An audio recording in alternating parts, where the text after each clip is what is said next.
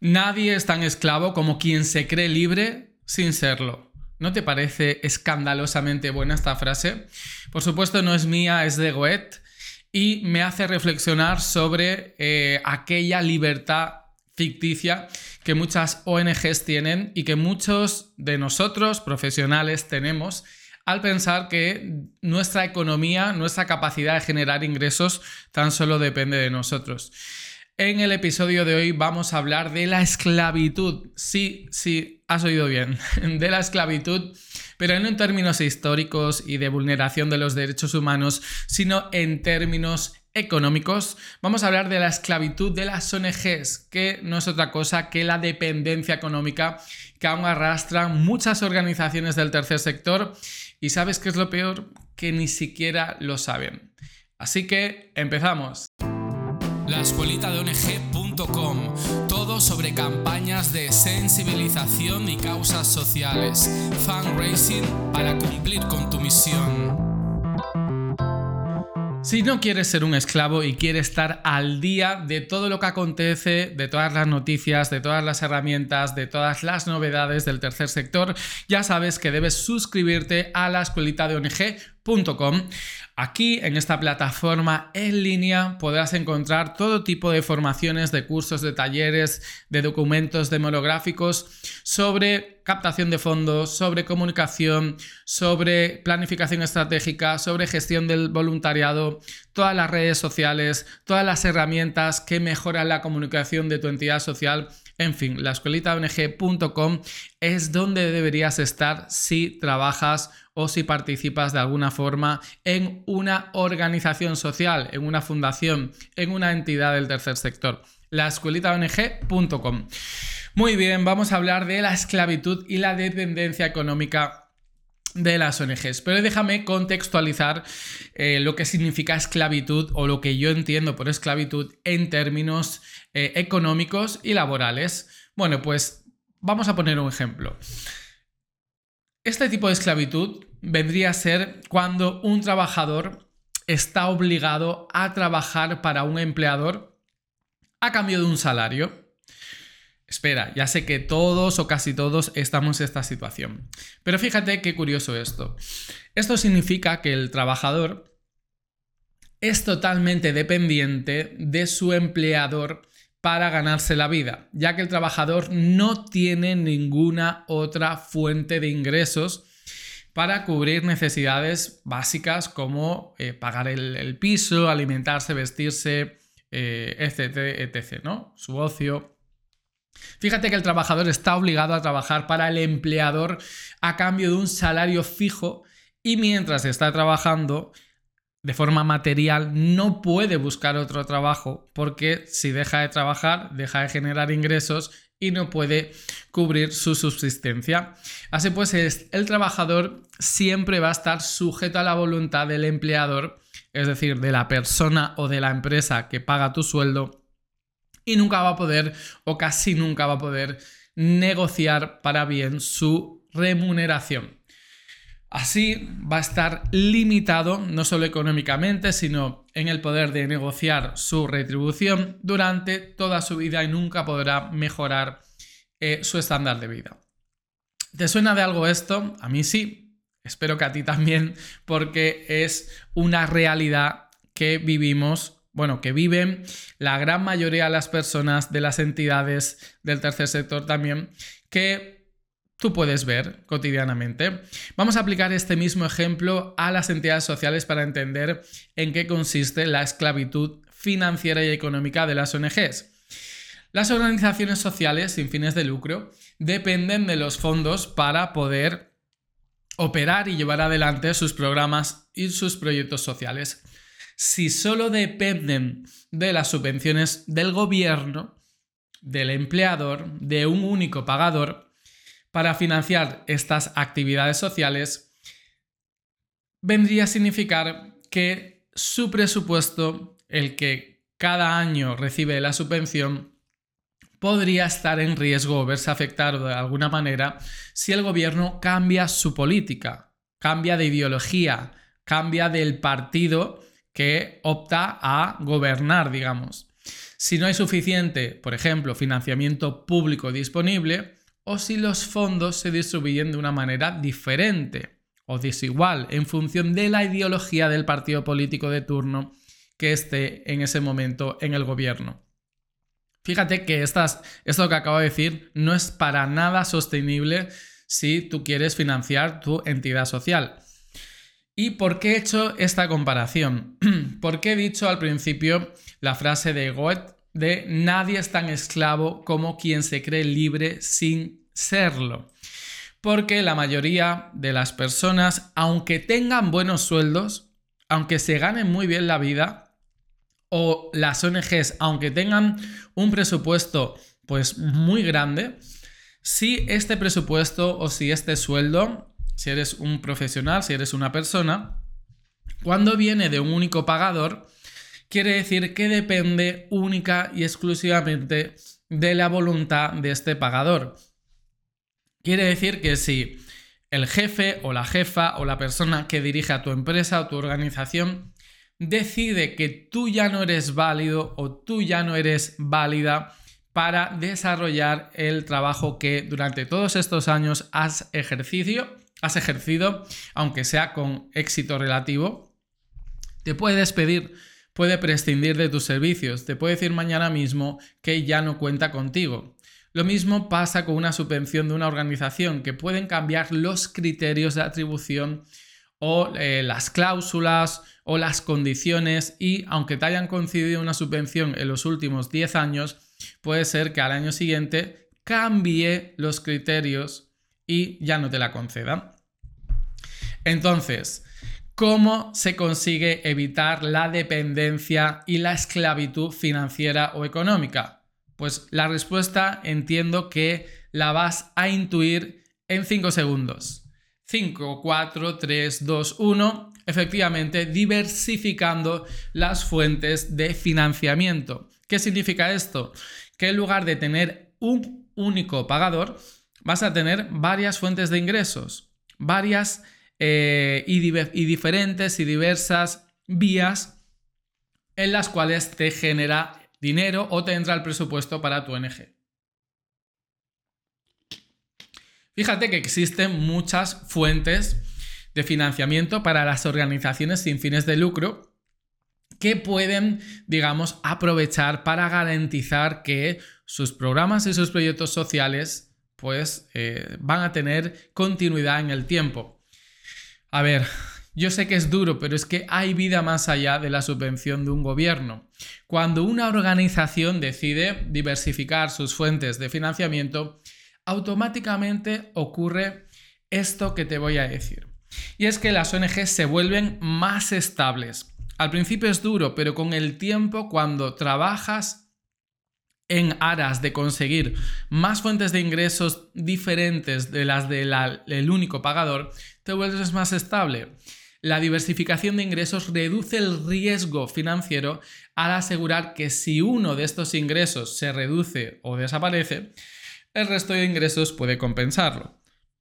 Es decir, que si tienes la subvención de un gobierno y empiezas mientras estás cobrando esta subvención y lo estás destinando a tus programas y tus proyectos sociales, pero durante ese tiempo empiezas a generar tus propios ingresos mediante las técnicas de captación de fondos y recursos, que ya sabes que en la escuelita ONG tienes toda la información que necesitas para empezar a implementarlas, pues si el día de mañana el gobierno decide cortar este presupuesto que ya tenías asignado mediante la subvención, no vas a tener problemas o a lo mejor no vas a desaparecer, cosa que sí que ocurriría si solo tuvieras una fuente de ingresos.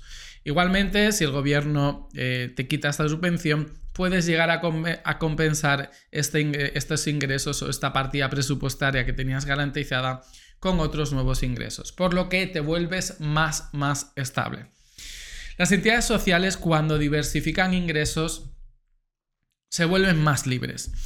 Tener varios ingresos permite a la ONG tener varias partidas presupuestarias y pueden tomar la decisión de distribuirlas y de digamos, de decidir cuál eh, proyecto eh, va a ser, digamos, nutrido de una partida presupuestaria, porque ya no tienen que rendir cuentas solo a un único pagador, como en este caso el gobierno.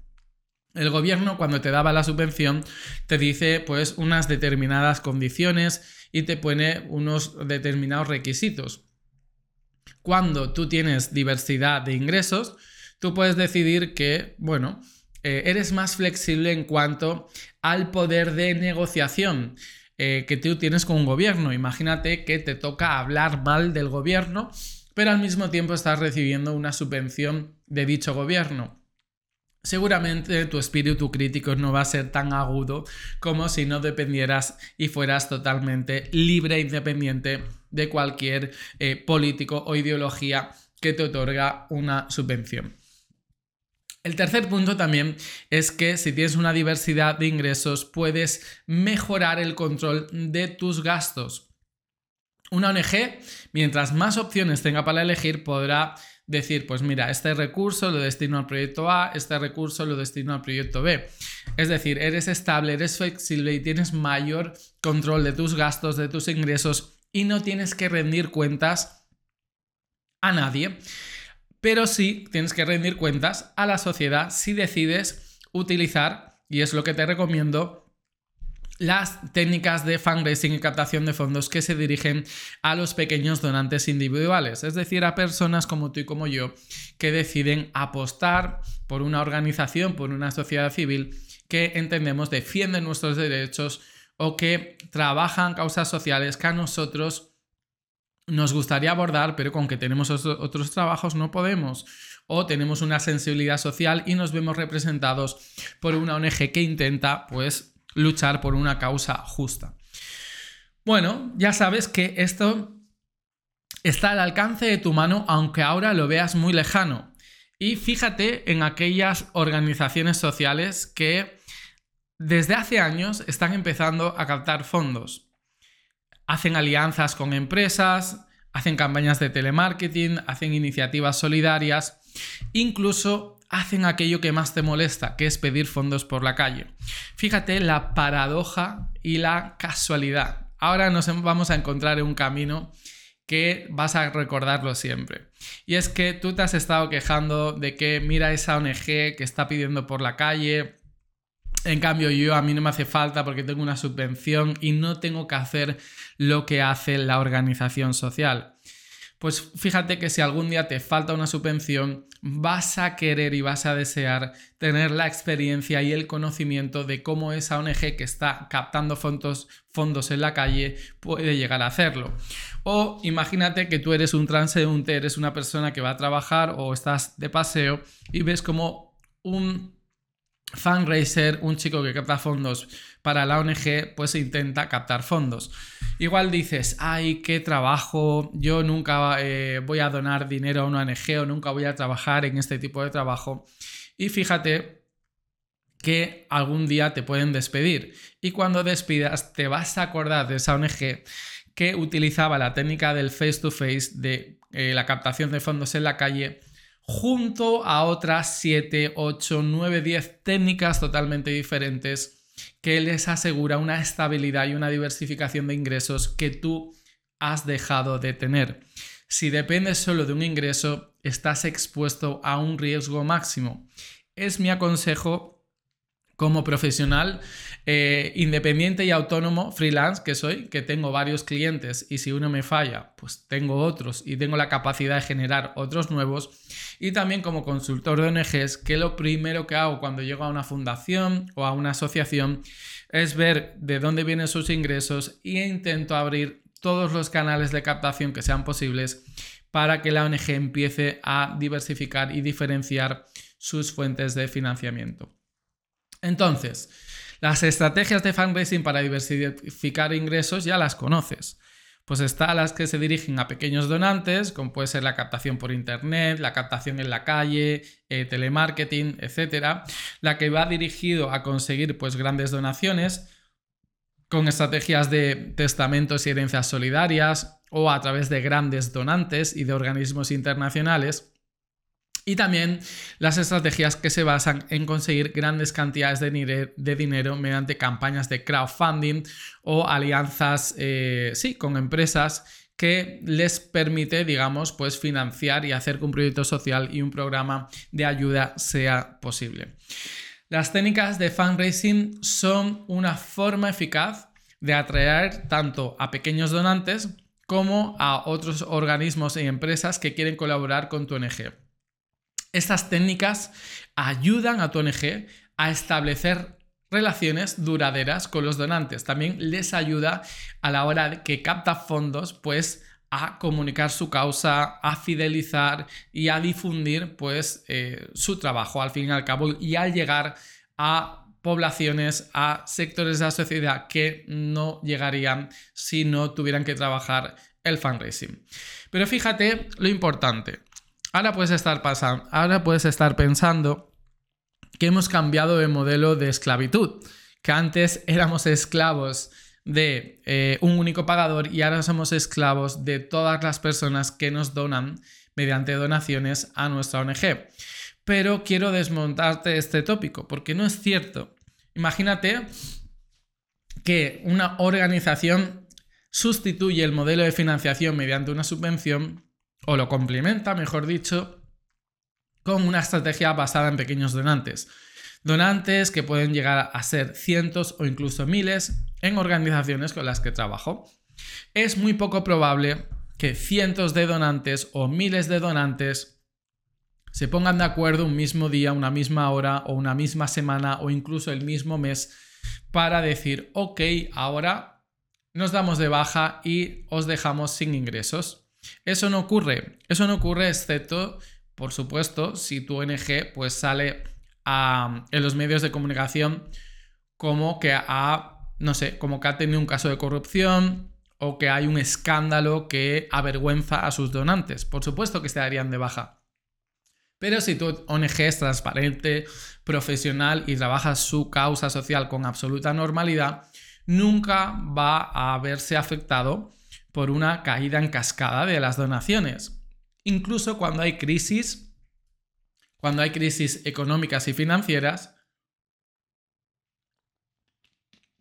muchas personas es cierto que se dan de baja, pero muchas otras continúan donando a la ONG que llevan años donando.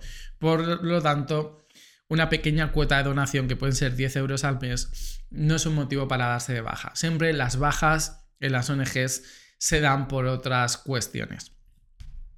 Fíjate que quiero hacerte pensar sobre si tu organización es esclava de único ingreso, cómo puede liberarse de esta esclavitud y vamos un poquito más allá. Si tú a lo mejor trabajas para una empresa y tienes un buen sueldo, un sueldo muy bueno, no te creas el rey del mundo o la reina del mundo, porque ese sueldo, si depende de la voluntad o de los cabrichos o de las insignias o de los delirios de una persona, llámalo como quieras, si depende de la opinión, del criterio del jefe o de la jefa, estos pensamientos, este, este tener en cuenta el trabajo de una persona no es permanente, no es estático, puede cambiar a lo largo de la vida.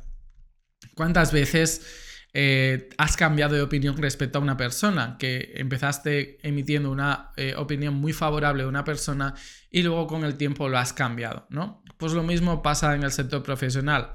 A veces pensamos que eh, el hecho de llevar dos, tres, cuatro años trabajando a un alto nivel nos va a garantizar estar toda la vida en una misma organización. Eso no, eso no va a ocurrir.